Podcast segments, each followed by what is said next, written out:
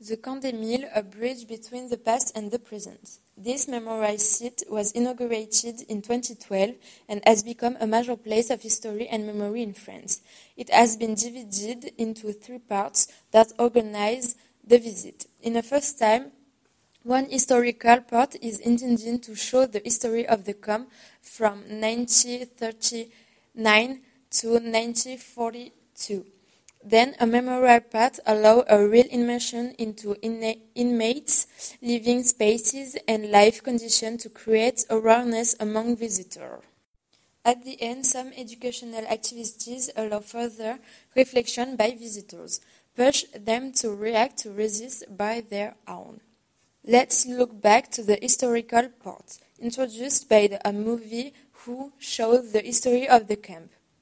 That history is narrated through the inmates' history and memory. Then the second part focused on the memory. This one is illustrated throughout the remains of the camp with a wagon of deportation, some artworks made by the inmates, a tour of their living place, and the way of deportations. The visit ends on the reflection side with different educational activities that are intended to encourage visitor reflection to understand the mechanisms that create a society built and raised with values, to alarm visitors and let no different genocide happen like it was for the Jewish, Armenian, Rhodesians, and Gypsy civilization.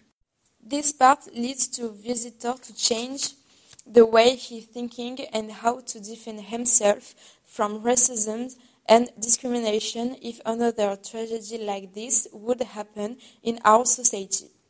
That place is not only a memorial, but also a place that leads to reflection with a great interactivity who allows to enlarge every visitor thought.